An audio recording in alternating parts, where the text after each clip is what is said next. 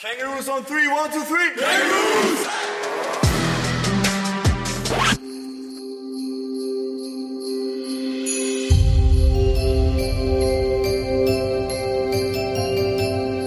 Ho, ho, ho und herzlich willkommen zu Jump, der äh, neuen Folge, die so ein inoffizielles Weihnachtsspecial sein soll, weil wir hier ein bisschen weihnachtlich angehaucht auch thematisieren wollen, was so im Dezember vielleicht im Kopf unseres Gastes Singular äh, stattfindet. Denn eigentlich sollten hier heute äh, zwei Wiederholungstäter sitzen, aber äh, Ruben Damm ist leider mit Arbeit beschäftigt. Deswegen äh, ziehen wir das hier mit dem Co-Kapitän, nicht Kapitän, äh, Joe Konrad durch. Herzlich willkommen zurück.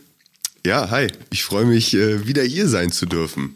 Ja, der, der äh, Kaffee äh, belebt deine Geister ja auf jeden Fall gerade wieder, hoffe ich. So ist es, so ist es.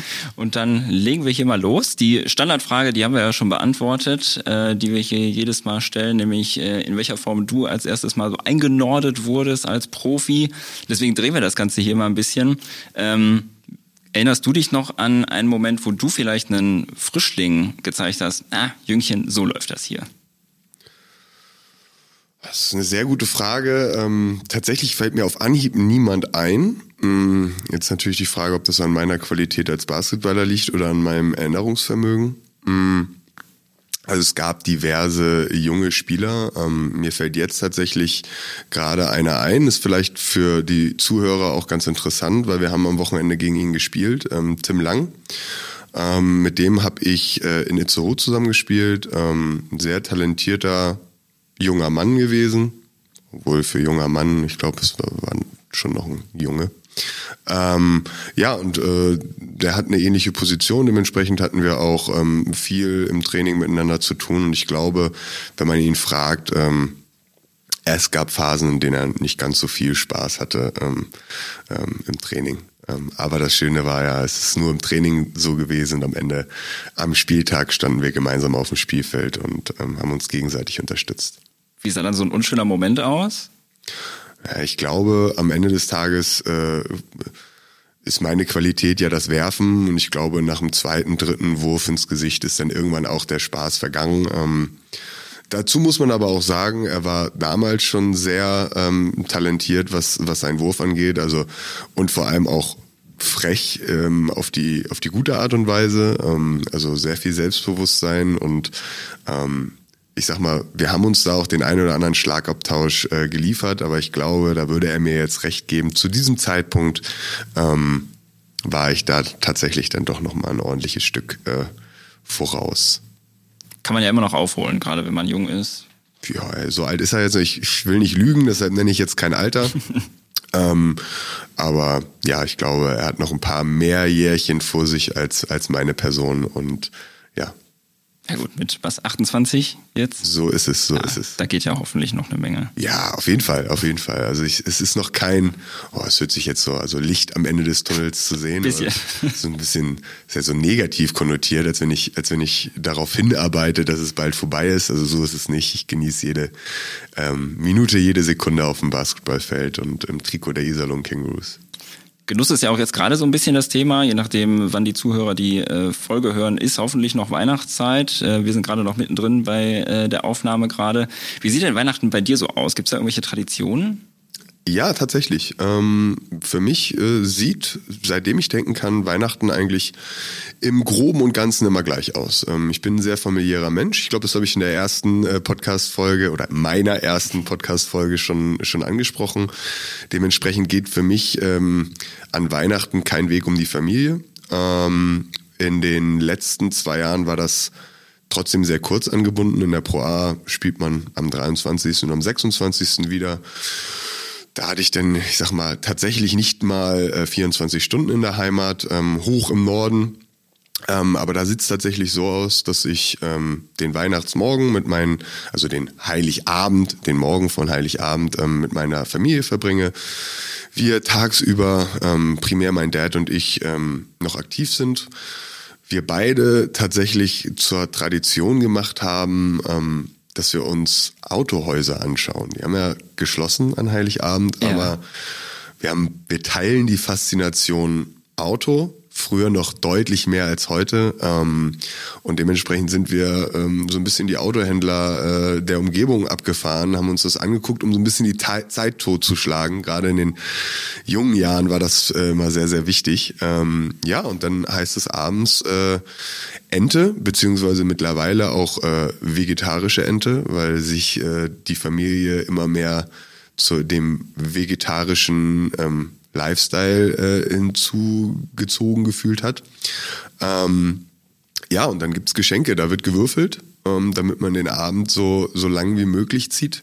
Ähm, wir fangen immer an bei einem Sechserpasch, da darf ein Geschenk aufgemacht werden. Die Ungeduld lässt aber nicht lange auf sich warten und dann wird's irgendwann zu einem Einser- und Sechserpasch. Ähm, und wenn es dann zu lang dauert, also wir so Richtung Mitternacht steuern, ähm, dann ist es auf einmal jeder Pasch. Ähm, Jetzt zieht das richtig in die Länge. Ja, wir ziehen das in die Länge. Also tatsächlich ähm, ist aber auch alles darauf ausgebaut, das so zu machen. Also auch die Geschenke. Ich sage immer, wenn man mich fragt, ähm, was wünschst du dir zu Weihnachten, zum Geburtstag? Für mich ist immer die Antwort, ich habe alles. Also ich, ich brauche jetzt prinzipiell nichts. Ähm, und das sage ich genauso auch meinen Eltern. Ähm, und dementsprechend sind das eher viele kleine Spaßgeschenke. Also jemand, der bei der Familie Konrad unter einen Weihnachtsbaum schaut, der denkt erstmal, oh mein Gott, ist der verwöhnt. Ähm, also wir zählen da wirklich 15, 20 Geschenke. Ähm, aber das sind wirklich kleine Spaßgeschenke. Also das hat tatsächlich was mit Lachen, Auspacken, gemeinsam ähm, ja eine schöne Zeit haben. Also es ist, sind tatsächlich jetzt keine großen ähm, Vermögenswerte, die wir da auspacken. Gibt es denn irgendwas, wo du sagst, also abgesehen davon, das darf an Weihnachten auf keinen Fall fehlen, egal wie groß oder klein es ist? Ja, ähm, falls mein, mein Vater das jetzt hört, ähm, mit dem führe ich nämlich das ein oder andere Mal diese Diskussion das ist der echte Weihnachtsbaum. Also mein Dad versucht es jedes Jahr wieder, ach, dieses Jahr brauchen wir keinen. Kommt von meiner Seite immer, doch brauchen wir. Meine Mutter springt direkt mit auf. Ähm, dann versucht er es ein zweites Mal und sagt, aber ein kleinerer. Auch da äh, kommt aus allen Ecken mittlerweile auch meine Freundin, doch, doch, wir brauchen einen großen Weihnachtsbaum. Also das ist tatsächlich ganz traditionell für mich an Weihnachten nicht wegzudenken, ähm, wirklich der, der echte Weihnachtsbaum, nichts aus Plastik. Aber den holt ihr dann jetzt nicht zusammen, dass ihr da irgendwie dann aussucht, sondern du kommst nach Hause, Vater hat sich gekümmert. Äh, Mutti, Mutti. Mutti also wie gesagt, auf, man, man, man, man, hört schon raus, also mein Dad ist, was das angeht, ähm, auch eine lustige Side-Story. Ähm, mein Dad ist Thema, ah, wir müssen uns nicht schenken und lass uns keinen Weihnachtsbaum holen, aber wenn wir dann Heiligabend zusammensetzen, der, der am liebsten auspackt, ist mein Vater.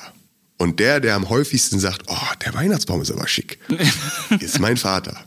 Also dementsprechend, ich weiß nicht, ob es mittlerweile auch zu einer Tradition geworden ist, zu einem Ritual, ähm, was wir einfach beibehalten wollen, ähm, ist es tatsächlich einfach, ja, eine schöne Zeit und mein Dad, der erst meckert und sich dann am meisten freut. Auch nicht schlecht, finde ich geil. wir wollen es nicht missen. Jetzt gibt's ja auch so ein paar Leute, die dann am 24. noch draußen rumlümmeln und erstmal die Kaufhäuser stürmen und noch irgendwie last minute den ganzen Krempel besorgen müssen. Wie bist du denn da eingestellt? Hast du schon alles dann beisammen oder turnst du da auch noch in irgendeiner City rum? Hm, tatsächlich, auch wenn es sich nicht immer so anfühlt, bin ich am 24. definitiv durch, was das ähm, Kaufen der Geschenke angeht. Das Einpacken der Geschenke, das ist nochmal ein anderes Thema. Ähm, das passiert tatsächlich häufig auch noch am 24. Mhm.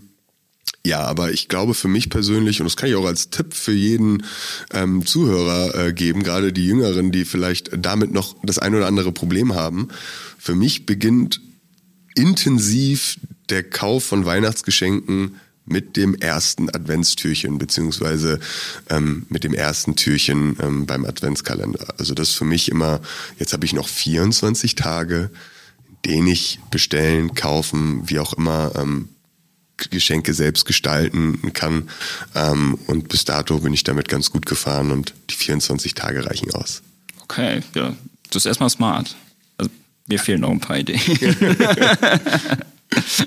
Jetzt kommen wir mal ein bisschen ins äh, Abstrakte rein. Ähm, gehen wir mal davon aus, du könntest dir vom Weihnachtsmann nicht nur generell irgendwas wünschen, sondern auch was Basketball-spezifisches wünschen, das du auch in deiner Profikarriere nutzen kannst auf dem Feld. Das soll jetzt aber nicht so total allgemein sein, sondern ich fände es super, wenn ich ein klasse Rebounder wäre und ich fände es geil, wenn ich den Dreier richtig geil treffen könnte, was ja ohnehin jetzt nicht unbedingt ein Problem ist, sondern es muss möglichst spezifisch sein. Dreier aus der rechten Ecke, Bodenpass mit rechts, sowas in der Richtung. Was wäre etwas, was auf deinem Wunschzettel landen würde?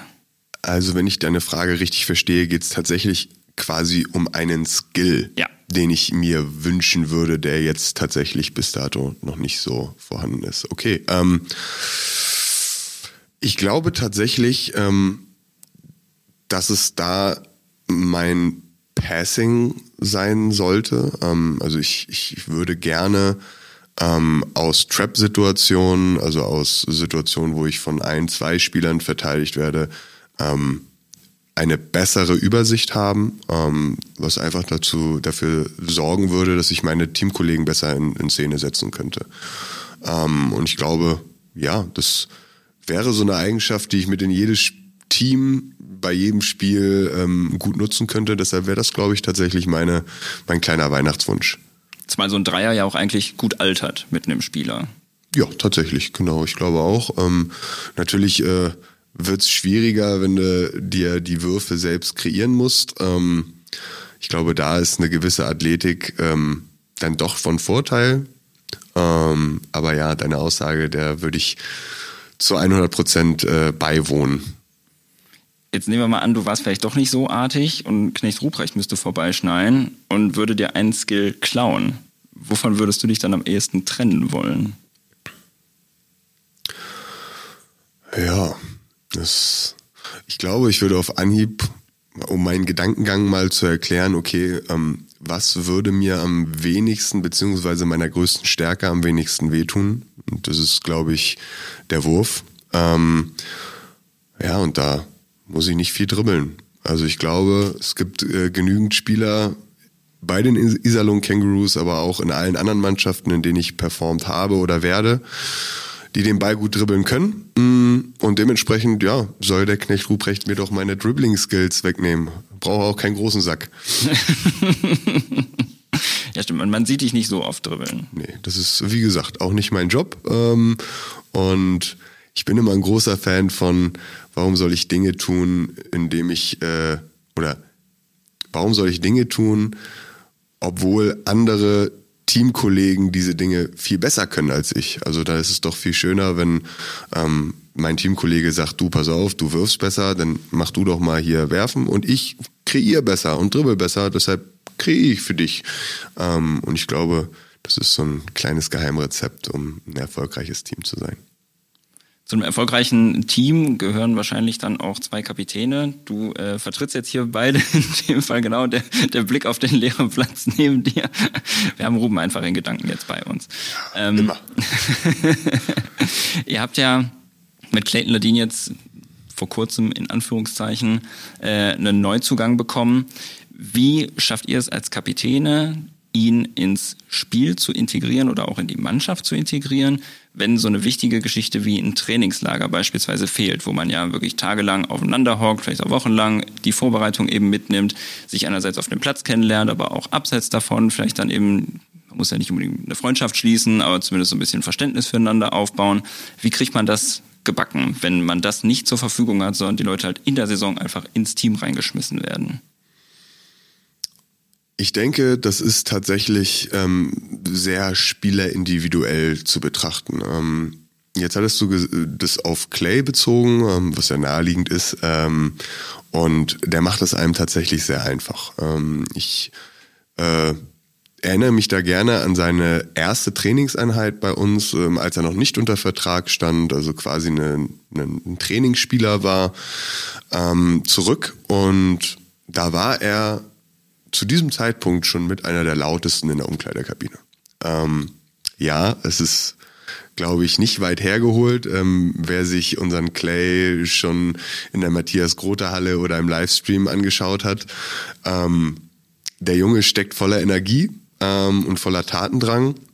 Und das macht es uns tatsächlich sehr einfach. Ähm, ich glaube, dass Ruben und ich tatsächlich gar nicht viel aktiv machen mussten. Viel kam von Clay. Clay hat mit uns Gespräche geführt, wie sind gewisse Rollen aufgeteilt, ähm, wie kann ich mich am besten unterordnen und was braucht die Mannschaft. Ähm, und da war er sehr, sehr offen, sehr teamdienlich ähm, und dementsprechend war es in seiner Personalie überhaupt gar kein Problem, ihn zu integrieren, sondern ganz im Gegenteil. In meinen Augen war er sowas wie ein fehlendes Puzzleteil, ähm, was wir gebraucht haben ähm, und ja, jetzt haben. Was macht denn sowas dann mit der Teamchemie auch vielleicht? Weil einerseits kommt da eben jemand Neues rein ins Teamgefüge, der eben noch nicht dazugehört, noch nicht so die Abläufe kennt, die Charaktere noch nicht kennt. Gleichzeitig ist im Hintergrund natürlich dann auch die Personalie Ivan vielleicht so ein bisschen Thema. Viel ausgesetzt, jetzt verletzungsbedingt, jetzt auch nicht mehr Teil des Teams. So ein bisschen rumort da vielleicht dann im Team oder man kennt eben die Situation, dass man sich von Ivan vielleicht dann in ein paar Wochen dann auch offiziell trennen wird. Ähm, was macht so eine Neuverpflichtung mit dem Team und der, oder der Teamchemie? Ich glaube, da gibt's zwei Hauptaspekte. Also klar, du hattest jetzt eben angesprochen, Rumoren, was ist da mit Ivan passiert? Ähm, klar, es spielt das eine gewisse Rolle ähm, für die Mannschaft, ähm, aber ich glaube, der positive Aspekt ist da ein viel tragenderer. Ähm, ich glaube, für alle war klar, dass uns gewisse Teile in unserem Spiel noch gefehlt haben. Ähm, und dementsprechend war im ersten Moment die Hoffnung, dass mit Clay diese fehlenden, fehlende, fehlenden Teile gefunden werden, ähm, sehr groß. Ähm, dementsprechend war es grundsätzlich erstmal ein sehr positiver Gedanke, okay, wir haben jetzt die Möglichkeit, mit einem neuen Spieler unser Spiel ähm, auch aufs nächste Level zu heben. Trotzdem ist es natürlich so, dass ein neuer Spieler, ein Guard, ähm, verpflichtet wird, was für alle anderen Guards natürlich auch bedeutet, hm, okay, jetzt äh, wird, ich sag mal, die Spielzeit nochmal ganz salopp gesagt, neu gelost. Ähm, natürlich wird da nicht gelost. Äh, Dennis, ich bin mir sicher, du hast da keine Lostrommel und guckst, oh, heute spielt der Joe 20 Minuten, heute spielt er 30, das glaube ich nicht. Nur wenn er einen Pasch hat. Ja, wahre Worte. Ja. Und wir, ho, ho, ho, wir sind Weihnachtsfieber. Ähm, nein, also ich glaube schon, dass es natürlich bei jedem Spieler was auslöst.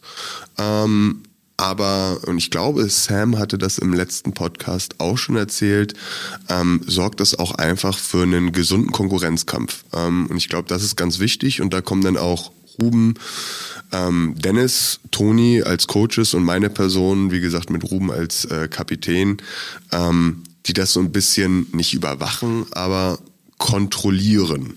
Ähm, dass es halt wirklich bei einem gesunden Konkurrenzkampf bleibt. Also keiner soll sich Gedanken machen, oh, jetzt werden mir Minuten geklaut, ähm, sondern es geht tatsächlich darum, ähm, wie gesagt, ich zitiere Sam, ähm, dass sich einfach die Competition im, im Training ähm, positiv auf unser Spiel auswirkt. Gibt es denn da trotzdem muss man ja wahrscheinlich auch eine gewisse Reife dann an den Tag legen, für den Fall, dass man dann eben doch mal vielleicht nur zehn Minütchen ran darf oder vielleicht auch gar nicht, weil es beim anderen dann auf einmal läuft, um zu sagen, ja, okay, ist jetzt dann halt so, auch wenn ich vorher eine tragendere Rolle hatte, oder? Mhm. Ähm, ja, also ich würde es persönlich nicht als Reife bezeichnen, sondern als Teamgeist.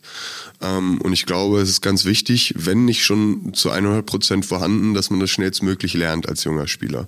Ähm, wir sind am Ende ein Team und ich glaube, in meiner ersten Podcast-Folge hier auch schon erwähnt, am Ende des Tages ähm, ist es deutlich mehr wert, ähm, wenn ich fünf Minuten weniger spiele, drei Punkte im Schnitt weniger score, wir aber am Ende in den Playoffs ins Halbfinale kommen, als ähm, dass ich eine deutlich bessere persönliche Performance abliefere, wir aber als Team nicht so performen, wie wir uns das vorstellen. Ähm, und ich glaube, das ist, wie gesagt, dieser besagte Teamgeist, den ich äh, eingangs angesprochen habe, der da einfach überwiegen muss. Ähm, am Ende geht es darum, dass wir als Mannschaft erfolgreicher sind. Und wenn man dann, um das Team aufs nächste Level heben zu können, persönlich das ein oder den ein oder anderen Rückschritt ähm, gehen muss, dann ist es kein Rückschritt, sondern eigentlich der richtige Schritt in die richtige Richtung. Mhm.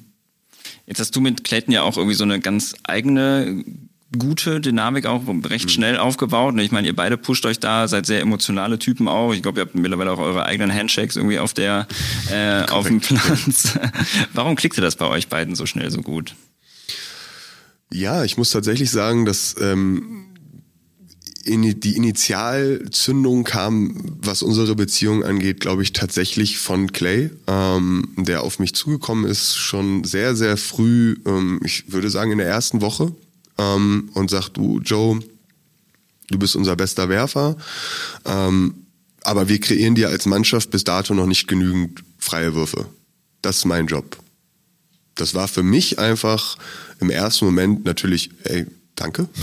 ähm, das höre ich sehr, sehr gerne. Ähm, aber dass er das tatsächlich auch gelebt hat und ähm, mich zum Beispiel, ich hatte dir das eingangs schon erzählt, mich quasi kritisiert, wenn ich einen Wurf nicht nehme. Ähm, das sorgt dafür, ähm, dass ich mit einem anderen Selbstbewusstsein auf dem Spielfeld ähm, momentan auftreten kann.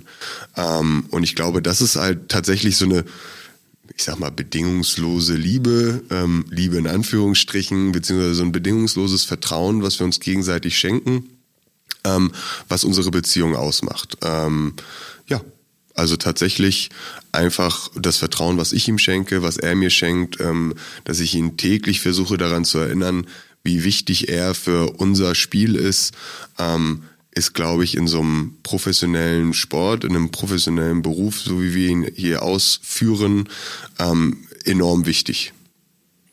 Kommen wir mal äh, zum Spiel an sich von einem Teamkontext aus. Da haben wir gerade auch mal kurz das Ganze angerissen. Eine, so eine ziemliche Konstante bei euch in sehr vielen Spielen sind Teamfoul-Probleme.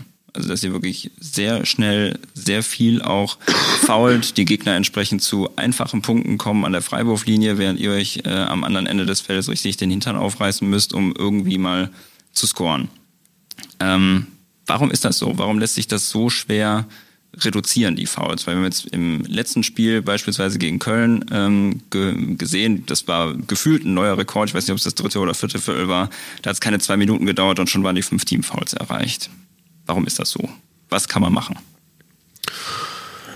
Ja, also was ich, was ich jetzt von mir gebe, ist eine reine Vermutung. Ähm, also bitte nagelt mich nicht darauf fest. Ähm, ich glaube tatsächlich, dass es mehrere Gründe dafür gibt. Ähm, es gibt selbst verursachte Gründe, aber auch von außen. Ähm, fangen wir mal mit den selbst verursachten Gründen an. Ich glaube, wir wollen sehr aggressiv spielen. Und mit der nötigen Aggressivität ähm, kommt es natürlich auch vermehrt zu Fouls. Das ist ähm, zum einen okay, ähm, solange man es kontrollieren kann. Und ich glaube, da kommt auch unser Alter wieder so ein bisschen mit ins Spiel. Mm, ich glaube, relativ schnell zwei, drei Fouls in einem Viertel zu machen, ist nicht dramatisch. Ähm, Dennis, sollte er das jetzt hier hören, wovon ich stark ausgehe, wird jetzt wahrscheinlich hektisch mit dem Kopf nicken. Ähm, wir müssen aber auch smarter werden. Ähm, wir fangen an ähm, mit einem sehr aggressiven, mit einer sehr aggressiven Defense, äh, starten ins Viertel, ähm, kassieren relativ schnell drei, vier Fouls ähm, und hören dann nicht auf. Und sobald wir wissen, wir sind jetzt, haben jetzt das vierte Teamfoul gemacht, ab jetzt gibt es zwei Freiwürfe, sollte sich unsere Art oder die, der, das, der Grad unserer Intensität verändern. Und das tut er nicht. Ähm, deshalb kommt es ganz häufig zu, in Anführungsstrichen, doofen Fouls. Ähm, da nehme ich mich auch selbst mit ins Boot, auch wenn man denken sollte, ah, der, der Joe hat mit seinen 28 Jahren ja jetzt schon ein bisschen Erfahrung. Aber auch ich ähm, denke dann, ah, komm, Aggressivität zeigt der Mannschaft, wo der Hase lang geht, ähm, wir machen ordentlich Druck und zack, ähm, hast du das nächste Foul, es gibt zwei Freiwürfe und das mache jetzt nicht nur ich, sondern das machen noch drei weitere Spieler. Ich glaube, da müssen wir alle nicht äh, Mathe studiert haben, da wissen wir relativ zeitnah, dass du dann bei acht bis zehn Freiwürfen ähm, in so einem Viertel auch schnell mal landen kannst. Ähm, wir selbst haben ja auch Spieler ähm, in der Mannschaft, wie zum Beispiel Sam, der ähm, eigentlich dazu prädestiniert ist, ähm, diese Fouls in solchen Situationen zu ziehen. Ähm, was er ja auch schon viele Spiele mit Bravour gezeigt hat. Ähm, das ist der eine selbstverursachte Punkt. Und der zweite ist, glaube ich, dass Iserlohn, und ich, ich war ja auch mal auf der anderen Seite, ich war ja mal quasi bei einem Liga-Konkurrenten und Iserlohn ist seit Jahren dafür bekannt, dass sie sehr, sehr aggressiv spielen. Und ich denke persönlich immer, wenn, wenn ich das als gegnerische Mannschaft weiß, dann weiß ich das auch als Referee. Ähm, und der Schiedsrichter, ohne da ein Bös, eine Böswilligkeit ähm, vorwerfen zu wollen, ähm, hat das, glaube ich, einfach im Hinterkopf. Und dann gibt es vielleicht die eine oder andere 50-50-Situation. Äh, und dann wird einfach auf Grundlage dieser, ja, vollkommen menschlichen Gedankengänge gegen uns entschieden.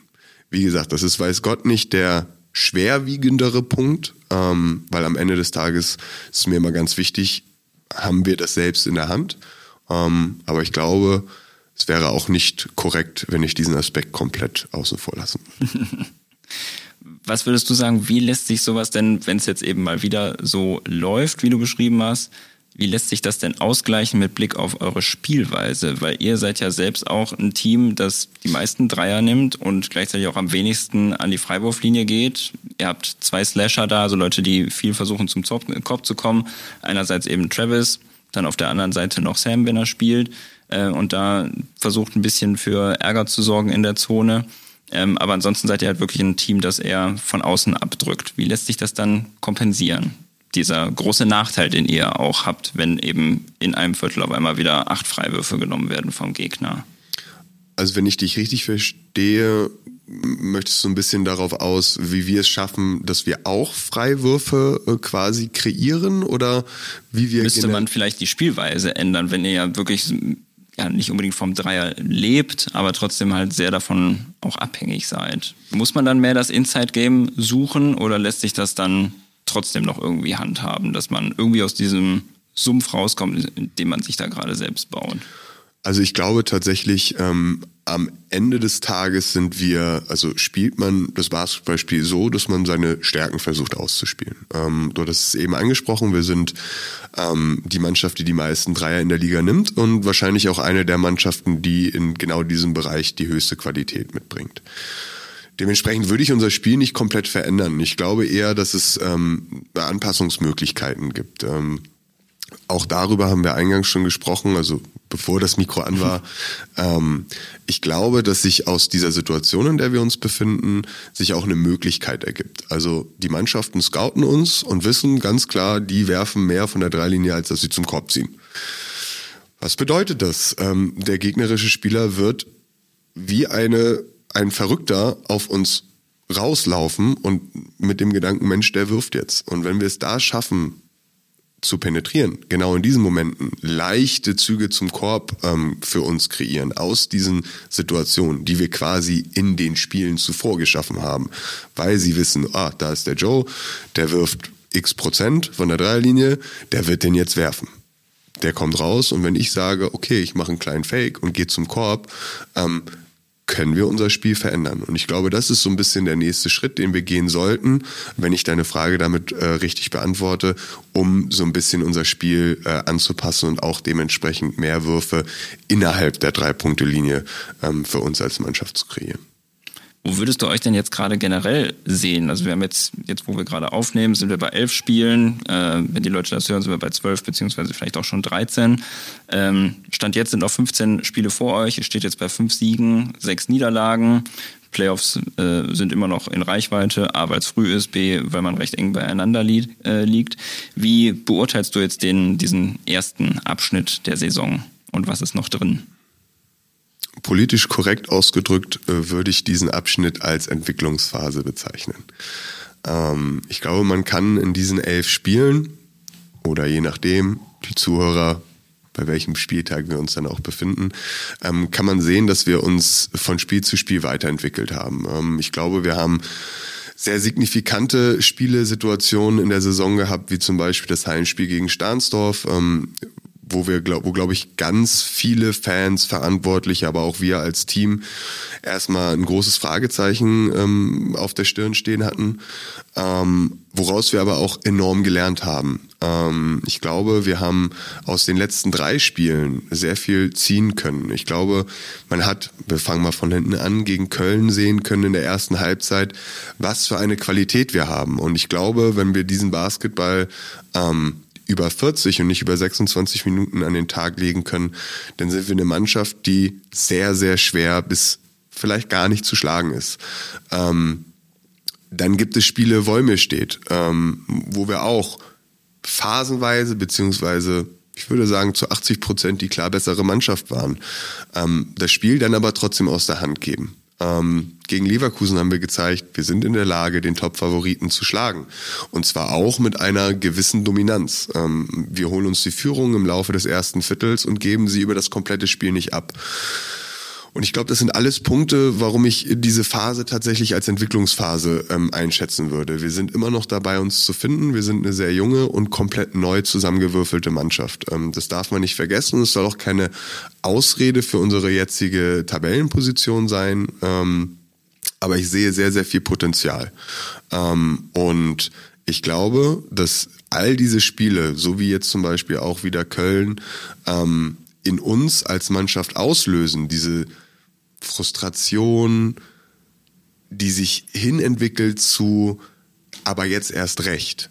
Ähm, das ist etwas, was mich auf den Rest der Saison sehr positiv schauen lässt. Ähm, der, ich würde jetzt einen Viktor ähm, hervorheben, der nach dem Spiel sehr bedrückt war, sich sehr geärgert hat. Gegen Köln oder Gegen Köln, mhm. genau. Ähm, dann aber in diese Trainingswoche startet mit einer anderen Energie, mit einer, mit einer anderen Einstellung, mit einer anderen Vorbereitung auf die Plays der Gegner und so weiter und so fort. Ähm, und ich glaube, das sind die Dinge, die uns langfristig erfolgreich machen werden. Ähm, dass sich Spieler sich daran ein Vorbild nehmen ähm, und weiter an sich arbeiten und Schwächen versuchen auszumerzen. Ähm, Dementsprechend, wie gesagt, zusammenfassend, das ist eine Entwicklungsphase, in der wir sehr viel schon gesehen haben, sehr, sehr viel Gutes, aber auch schon sehr viel Schlechtes.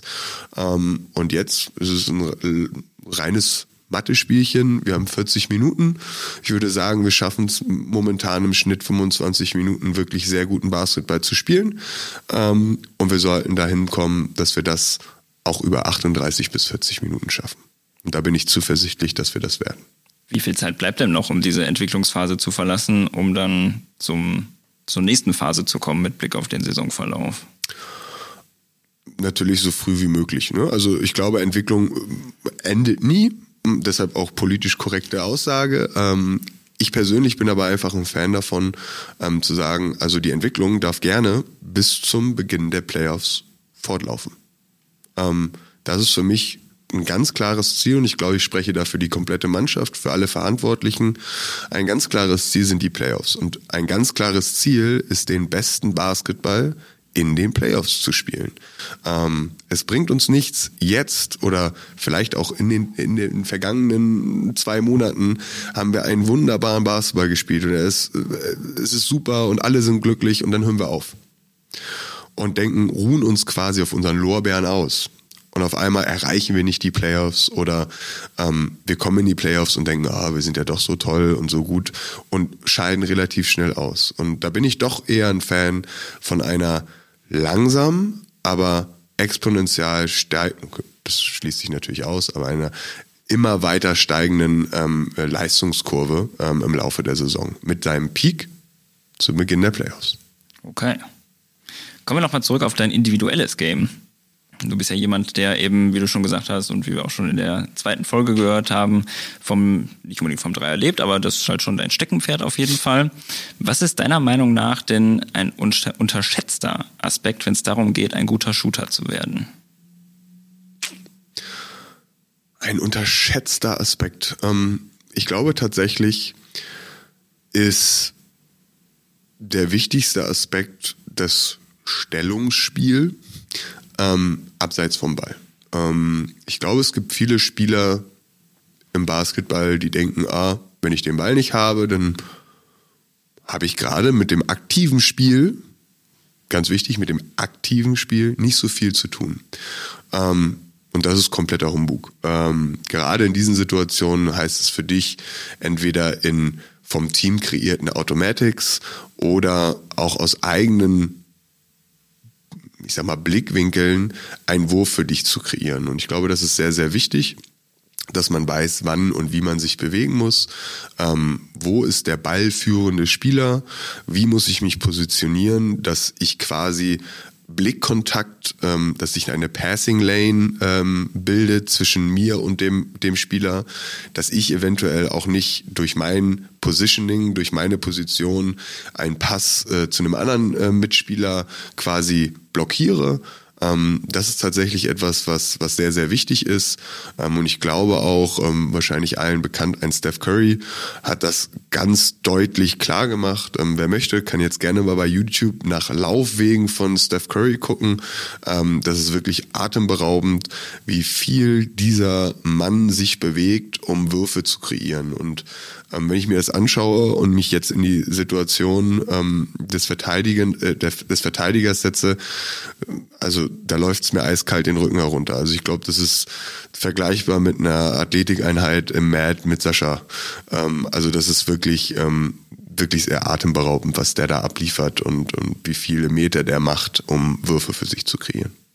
Also zusammengefasst geht es darum, Beine in der Hand nehmen, weiterhin für Gefahr sorgen, gleichzeitig dabei aber nicht den Leuten in den Weg stehen, aber auch jederzeit bereit sein, entsprechend den Ball dann auch zu kriegen und nicht auf einmal überfordert zu sein, oh, da ist er ja auf einmal. Genau, genau. Okay. Ähm, Jetzt am Ruben beispielsweise ist ja jemand, der den Dreier viel beispielsweise aus der Ecke nimmt, vielleicht auch vom Flügel. Ähm, bei dir ist das ein bisschen variabel. Du bist halt auch viel unterwegs. Auch stellenweise jemand, der nicht nur das Fangen und Werfen macht, also das Catch and Shoot beispielsweise aus der Ecke, sondern auch jemand, der dann extra Blöcke gestellt bekommt, um die da rumläufst, um entsprechend dann frei zu sein. Worauf kommt es bei dem jeweiligen Dreierversuch an, um erfolgreich zu sein? Und was ist jeweils die Schwierigkeit bei dem Wurf? Das beginnt tatsächlich ähm, vor dem eigentlichen Wurf. Ähm, da muss man viel, zumindest meine Empfehlung, mit Tempowechseln arbeiten. Ähm, so ein bisschen was mit Schauspielern hat das auch zu tun, ähm, seinem Gegenspieler das Gefühl zu vermitteln, man ist jetzt hier gerade gar nicht aktiv im Play dabei ähm, und dann explosionsartig über die besagten äh, Screens ähm, zu laufen. Das ist ein wichtiger Aspekt. Ähm, ja, und der zweite, warum das tatsächlich dann am Ende äh, erfolgreich enden sollte, es beginnt und endet wie bei allem mit dem Training. Ähm, also ich glaube, es ist wichtig, dass man Würfe im Spiel nimmt, die man im Training hundertfach trainiert. Ähm, und dementsprechend hat da Fußarbeit, Timing, ähm, spielt ja eine große Rolle, nicht nur für mich, sondern auch für Mitspieler. Also auch da, ähm, wir hatten vorhin über Clay gesprochen, tut es meinem Spiel momentan sehr, sehr gut, ähm, einen Spieler wie Clay an meiner Seite zu haben, der genau für diese Momente sucht und mittlerweile mich so gut kennt und weiß, okay, dann und dann komme ich aus dem Screen raus und genau in diesem Moment spiele ich den Ball dahin. Ähm, und ja, das ist tatsächlich äh, für mich so ein bisschen die Devise dafür, dass am Ende der Wurf auch erfolgreich wird. Sprich Vorarbeit und der richtige Mitspieler, der dir im richtigen Moment ähm, den Pass spielt. Ja, du hattest jetzt auch eine Phase über vier Spiele hinweg, wo die Quoten von draußen richtig krass waren. Ähm, unter anderem dabei, wenn ich das richtig gesehen habe, äh, also einerseits gegen Berlin im dritten Viertel fünf Dreier reingehauen. Ähm, wenn ich es richtig gesehen habe, auch ein neuer Karrierebestwert, nicht nur aufs Viertel bezogen, sondern auch generell auf ein Spiel. Ähm, manche Leute sagen ja ganz gerne, wenn man so richtig heiß ist, ja, der, der Korb ist dann irgendwie so groß wie ein Pool gefühlt. Ähm, wie war das für dich, dieser Moment, wo einfach alles auf einmal reinfiel? Du warst ja auch komplett aus dem Häuschen. Ja, also tatsächlich, ich wusste gar nicht, dass es ein neuer Bestwert ist. Ähm, für mich ähm, war das ein schönes Erlebnis auf jeden Fall, ähm, hat sich aber tatsächlich gar nicht so sehr für mich angefühlt, wie dass es jetzt was ganz Besonderes ist, was da gerade passiert. Ähm, Im Grunde spielt es für mich, gibt es einen wichtigen Aspekt, warum es sich vielleicht auch für mich nicht so besonders anhör, äh, angefühlt hat, ist Kopf ausschalten. Ähm, also es ist tatsächlich so, klar, der erste Wurf fällt rein.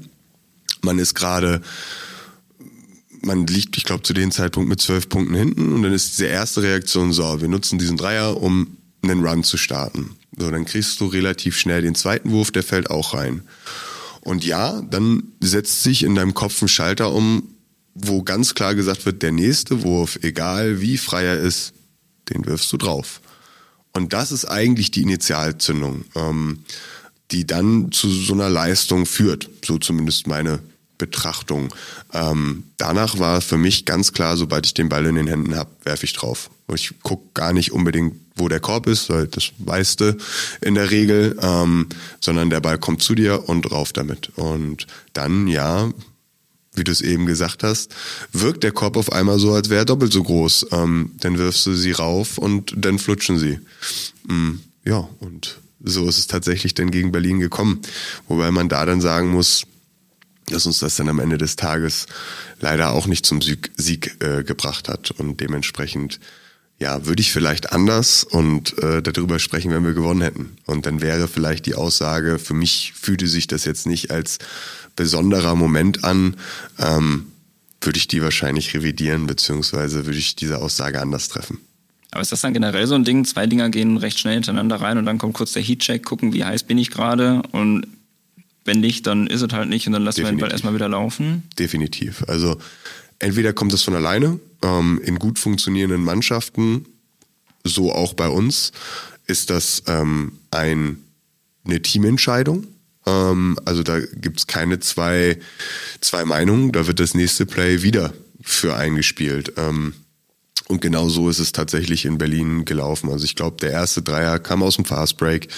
Der zweite relativ ja unkonventionell zustande gekommen, getroffen. Und danach weiß ich, dass Victor auf mich zukam und meinte sofort, wir spielen Play XY, wir spielen das für dich. Der fällt auch rein. Dann gibt es eine Auszeit, dann wird ein Special Play für einen aufgemalt. Ähm, der fällt auch rein und ja, dann entwickelt sich eine Dynamik, richtig. Wie wichtig ist das denn, diese heiße Hand dann auch wirklich zu füttern? Ja, ich glaube, da zitiere ich doch mal so eine Phrase, ne? Never change a running system. Also ich glaube, man kann das so ein bisschen auch nicht vergleichen, aber es gibt gewisse Parallelen auch zum vergangenen Spiel gegen Köln mit Travis, ähm, der ein sensationell, sensationelles Spiel mit 41 Punkten aufgelegt hat.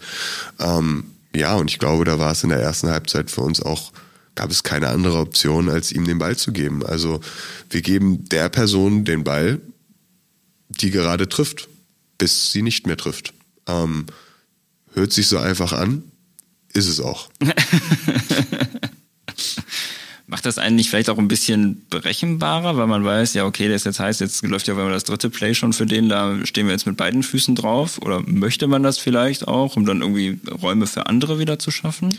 Du sprichst es korrekt an. Ähm, ja, man möchte es. Man möchte, dass sich jetzt was verändert in der Defense der anderen Mannschaft. Ähm, dass sie doppeln, dass sie ihre Verteidigung verändern ähm, und dadurch Räume für Mitspieler schaffen. Ähm, und ja, das sollte, also so, so funktioniert Basketball auf gut Deutsch gesagt. Ne? Ähm, also wie gesagt, ich sag mal, in dem Spiel wie Berlin ähm, hat man ganz klar gesehen, auf einmal hatte ich jemanden neben mir, der, also Uhu wahrscheinlich jedem bekannt. Ich spreche nicht vom Vogel, sondern also der klebt an mir ähm, bis zum geht nicht mehr. Ja, logischerweise kreiert das aber Räume für meine Mitspieler. Ähm, und ich glaube, das ist ähm, das, was ein Team am Ende ausmacht. Also du kannst sowas dann auch wunderbar als Fake-Play nutzen. Also kommen wir aus der Halbzeit raus, ich treffe drei Dreier, ähm, dann geht die Mannschaft davon aus, dass der nächste Wurf für mich ist.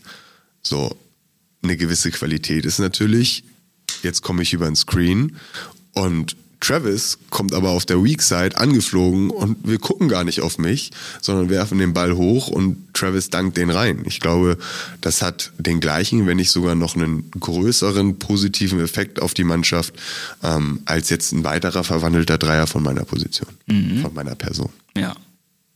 Wir haben auch wieder ein paar Zuhörerfragen bekommen. Oha. Oha, genau. Bin ja mal gespannt. Eine ist ein bisschen unkon unkonventionell vielleicht, und zwar äh, in welchem anderen Film, Serien oder wie auch immer Universum könntest du dir mehr Basketball vorstellen? Wir haben ja beispielsweise die Looney Tunes in zwei Space Jam Filmen gehabt, ähm, aber wo könntest du dir das vielleicht noch vorstellen oder würdest du dir das vielleicht wünschen? Naja, ja, gucke ich mal so ein ganzes Kret auf deinen Pullover. Ähm, also ich glaube, im Marvel-Universum ist noch eine Menge Platz für sportliche Aktivität und warum nicht auch Basketball. Gibt es da irgendwas Bestimmtes oder eine bestimmte Person, die du da im Kopf hast, die vielleicht mit dem Ball hantieren sollte? Also ich hätte Iron Man schon gerne mal eine Runde über einen Court dribbeln sehen. Also das sage ich dir ganz ehrlich. Ich glaube, mit seinen Gadgets äh, könnte der für den ein oder anderen Highlight-Dank sorgen. Eins gegen eins, du gegen Iron Man, wer gewinnt? Ja, ich glaube, ich bin verletzt. mein Fußgelenk, das ist, ah, das ist schon schwierig. Schwach, Joe, schwach. Björn, ich brauche dich. Wie ist es zu den Ältesten im Team zu gehören? Kleiner Tiefschlag, aber naja. Ich würde sagen, oh, das, ähm, hat seine positiven und negativen Seiten, wobei ich die negativen Seiten gerade gar nicht so wirklich sehe. Also ich fühle mich nicht nicht sehr alt, muss ich tatsächlich sagen. Ähm, und ja, ich glaube, mit einem fortgeschrittenen Alter kommt auch eine gewisse Verantwortung für das Team, für das Teamgefüge. Ähm, etwas, was mir sehr viel Spaß macht. Ähm, und worin ich auch Qualitäten sehe. Dementsprechend ist es für mich wirklich eine richtig schöne Sache. Ähm, ich hätte damals nie gedacht, äh, dass ich dass ich gerne ein älterer Spieler in einer Mannschaft bin, weil was viele Rookies, glaube ich, manchmal vergessen, ist, diese Rookie-Rolle hat auch einen großen Vorteil und das ist, du hast garantiert einen fest verankerten Platz im Team. Du bist der Rookie und jede Mannschaft hat einen Rookie und da hast du, ich sag mal, auch viele Freifahrtscheine, wenn mal was nicht so läuft. Ähm, mhm. Du hast natürlich mit vorangeschrittenem Alter mehr Verantwortung. Ähm, aber ja, das ist das Schöne, was einem Eltern damals immer gesagt haben, man wächst in gewisse Aufgaben auch einfach rein. Ähm, und so ist es der Fall. Dementsprechend, äh, ich wünsche mir nicht unbedingt nochmal wieder 21 zu sein. Ähm, zumindest aus basketballerischer Sicht ähm, und ja eigentlich auch aus keiner anderen Sicht. Also ich bin schon ganz glücklich mit meinem Alter und ja, ich fühle mich wohl. Was würdest du denn sagen, ist das Beste daran, ein Veteran im Team zu sein? Oh, tatsächlich einem Malik mit einem guten Gefühl sagen zu dürfen, Malik macht die Eistonne fertig. Und dass man weiß, er kann keine Widerworte geben. Das ist ein schönes Gefühl tatsächlich, ja. Gemein. Ja, ich weiß, aber, aber, aber wie gesagt, wir, auch darüber sprachen wir bereits. Ich glaube, den Rookies geht's bei uns nicht ganz so schlecht und, und ähm, tatsächlich ist es dann auch schön zu sehen, wenn sie mal eine Ansage von einem älteren Spieler, ob es Ruben oder meine Person ist, bekommen, dann wird die auch befolgt. Wobei man am Anfang vielleicht Malik wird's kennen. Ja, aber, ja, aber. Ähm, das ist die klassische Ja, aber Mentalität. Ähm, die haben wir mittlerweile raus aus den Jungs ähm, und jetzt wird einfach gemacht, weil sie ja auch verstanden haben, du, was sollst du diskutieren? Ähm, am Ende, ne? Ist Zeit kostbar und du weißt, du musst es am Ende eh machen. Also mach es einfach und äh, fang nicht an, noch eine Stunde zu diskutieren. Außerdem sind es keine schlimmen und schwierigen Aufgaben, wie man sie vielleicht in der NBA kennt. Ähm, hier muss keiner mit einem Lilifee-Rucksack zum Spiel. Also das ist schon, das ist, glaube ich, schon, den geht's ganz gut hier bei uns. Da gibt's also auch nicht den 6 Uhr Anruf und da heißt es hier, bringen wir mal den ersten Kaffee. Nee, ich glaube tatsächlich, da wird's ja keiner erreichen. Also, wenn ich mir vorstelle, ich würde einen Julius oder einen Malik oder einen David um 6 Uhr anrufen, ja, dann wird es klingeln. Und äh, ich weiß, dass auf der anderen Seite jemand ganz gemütlich im Bett liegen würde und schlafen. Ah, jung müsste man sein. Ja, ja. Dann haben wir hier immer noch integriert unsere Top 5, die ich letztes Mal mit Sam leider vergessen habe. Mehr Culpa an dieser Stelle. Äh, wir hatten mit dir beispielsweise in der zweiten Folge darüber gequatscht, wer deiner Meinung nach die besten Shooter sind im Basketball. Wir haben jetzt gerade aber auch so ein bisschen äh, über deine Rolle gequatscht als äh, ja, Veteran-Leader auch im Team. Deswegen würde mich mal interessieren, was sind deine Top 5 wichtigsten Eigenschaften eines Anführers bzw. Leaders im Neudeutschland vielleicht äh, in einem Team? Das ist eine gute Frage. Da muss ich tatsächlich ein bisschen überlegen. Ich, ich fange aber einfach mal an und falls es äh, zwischendurch still wird, äh, sei es mir doch hoffentlich verziehen. Ähm, also ich glaube, ein wichtiger Punkt, und ich ranke das jetzt nicht, also es gibt jetzt keinen, der irgendwie wichtiger ist als der andere, sondern ist die Fähigkeit, mit verschiedensten Menschen zu kommunizieren. Ich glaube, das ist ein ganz wichtiger Punkt. Ich erkläre es ganz kurz. Jeder Mensch ist unterschiedlich ähm, und jeder nimmt gewisse Aussagen anders wahr. Und ich glaube, es ist wichtig ähm, zu verstehen, mit welchem Spieler kommuniziere ich da gerade und welche Worte muss ich wählen, damit es bei ihm so ankommt, dass er im Grunde auch das umsetzt, was ich vielleicht in dem Moment ganz gerne von ihm erwarte oder sehen möchte. Das ist dann tatsächlich auch direkt der Übergang zum zweiten Punkt, und zwar die Menschenkenntnis. Also wie gesagt, um richtig mit jemandem kommunizieren zu können, muss ich wissen, was ist das für ein Mensch? Ähm, ist es jemand, der sich schnell angegriffen fühlt oder ist es ein sehr emotionaler, sehr ehrgeiziger Mensch, wie auch immer. Ähm, dann ist ähm, der dritte Punkt in meinen Augen die Arbeitseinstellung. Ich würde sagen, Lead by Example sagt eigentlich schon so gut wie alles. Müssen wir mal übersetzen, vielleicht für die äh, nicht ganz so äh, englisch-affinen Zuhörer. Genau, also im Grunde ähm, führe mit positivem Beispiel, wenn ich das jetzt so richtig übersetze. Ähm, also im Grunde kann ich von meinen Teamkollegen, von meinen Mitspielern nichts erwarten, was ich selbst nicht an den Tag lege. Ähm, und ich glaube, das ist ganz, ganz wichtig. Ähm, ja, dann haben wir drei Punkte. Jetzt wird's schwierig. Die angekündigte Pause tritt ein. Jetzt kommt die Jeopardy-Wartemusik. Ja. kurz Zeit nutze ich doch mal, um mich einmal kurz auszuhusten. Ähm, ja, der vierte Punkt wäre für mich tatsächlich ähm, meinen Gedankengang vielleicht zu erklären, ich gehe jetzt gerade mal so den ein oder anderen Lieder im Kopf durch mhm. und überlege, was diese Person ausmacht. Ähm, ja, und ich glaube, akribisches Arbeiten wäre für mich ein weiterer Punkt. Ähm, ich glaube, es gibt viele Spieler, die diesem Part im Spiel nicht ganz so viel Wertschätzung entgegenbringen was auch vollkommen okay ist, was, was ich tatsächlich auch häufig nicht gemacht habe. Ähm, ob es beim Scouting ist, ähm, ob es, äh, wie gesagt, die Analyse der Spielzüge der gegnerischen Mannschaften oder die Qualitäten der einzelnen Spieler sind. Ähm, ich glaube, da ist es wichtig, dass man als Leader sich dessen bewusst ist und weiß, okay, es weiß wahrscheinlich nicht jeder Spieler, wer hier der Shooter ist, was wer in vielen Situationen macht. Also so ein Björn Rover von Köln zum Beispiel, mhm. wie gesagt, uns allen jetzt am nächsten im Kopf, deshalb viele Beispiele mit Köln-Bezug. Ein Björn Rover ist ein großer Big Man, ähm, wo man vielleicht nicht auf Anhieb weiß, dass eine seiner Stärken auch sein Dreipunktwurf ist.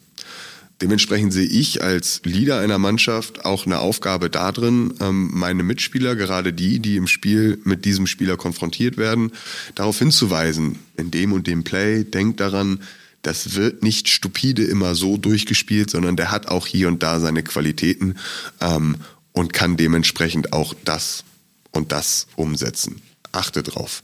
Das meine ich so ein bisschen mit akribischem Arbeiten, dass man vielleicht einfach bereit dafür ist, den ein oder anderen Weg mehr zu gehen ähm, oder die ein oder andere Aufgabe mehr zu lösen, ähm, als man es vielleicht persönlich für sich müsste, weil man es quasi für die Mannschaft macht. Ähm, ja, und der letzte Punkt ist dann tatsächlich Positivität. Ich glaube, auch das habe ich im ersten Podcast schon gesagt. Für mich ist es äh, ganz, ganz wichtig, eine, eine positive Grundstimmung ähm, in der Mannschaft zu schaffen. Ähm, nichts Toxisches. Ähm, und ich glaube, da ist man, wie gesagt, als Leader auch wieder gefragt, ähm, quasi als Vorreiter da reinzugehen. Also es bringt nichts, in ein Teamtraining nach einer Niederlage wie jetzt am Samstag ähm, zu kommen, ähm, wo du merkst, dass alle so ein bisschen immer noch mit dem Kopf unten sind oder auch direkt nach dem Spiel. Also es gibt viele meiner Teamkollegen, die wollen es nicht hören, aber ich komme ganz häufig um die Ecke mit, kommt mal alle zusammen. Ähm, wir sprechen jetzt nochmal, natürlich, ihr dürft jetzt enttäuscht sein, aber wir haben einen nächsten Schritt gemacht wir wollen uns auch aufs Positive konzentrieren. Schaut euch die Videos an, schreibt euch raus, was lief nicht gut. Wir werden es als Mannschaft analysieren, analysiert es aber auch für euch alleine individuell. Ähm, aber ganz wichtig, jetzt gerade hier, wo wir zusammen sind, es war nicht alles schlecht. Ähm, und das dann tatsächlich auch mit in ähm, den Rest der Trainingswoche zu nehmen, um ganz klar zu kommunizieren, ey, wir kämpfen hier nicht gegen den Abstieg. Wir haben viele Dinge, auf die wir aufbauen können und darauf müssen wir aufbauen. Es bringt nichts, wenn wir jetzt ähm, sprichwörtlich den Kopf in den Sand stecken und sagen, oh, ist ja alles Kacke und das wird ja alles nichts mehr, ähm, sondern uns einfach aufs Positive konzentrieren. Und ich glaube, wie gesagt, ich wiederhole mich, ähm, das ist mit einer Aufgabe des, äh, des Leaders, ähm, diese positive, positive Einstellung zu leben ähm, und mit in den Trainingsalltag zu bringen. Wie schwierig ist das denn? Wenn ich mich jetzt beispielsweise daran erinnere, nach dem äh, Spiel gegen Köln bin ich auch mal kurz zu dir gegangen, um Hallo zu sagen. Du warst ja auch komplett angefressen von der Niederlage. Verständlich natürlich, ne? Du sagst ja auch, ersten 26 Minuten war halt einfach super. Und danach ging es dann steil bergab. Klar ist man danach angefressen.